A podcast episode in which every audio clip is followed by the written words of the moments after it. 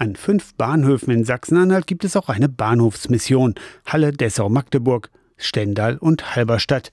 Die Bahnhofsmissionen helfen im Notfall, sagt Konstantin Kopp von der ökumenischen Bahnhofsmission Halberstadt. Wir sind einfach da. Das hört sich einfach an, ist aber wahnsinnig viel. Wir sind da für alle Menschen im Umfeld des Bahnhofes, für Reisende, für Menschen, die auch mal nur einen Kaffee oder einen Kakao brauchen. Aber genauso auch die Reisenden, denen das Portemonnaie oder Handy unterwegs abhanden gekommen ist. Wenn jemand in einer Lebenskrise ist, hört in der Bahnhofsmission Halberstadt jemand Deutschland zu. Bei ihrer Gründung vor fast 130 Jahren waren Bahnhofsmissionen ein Hilfsdienst für alleinreisende Frauen.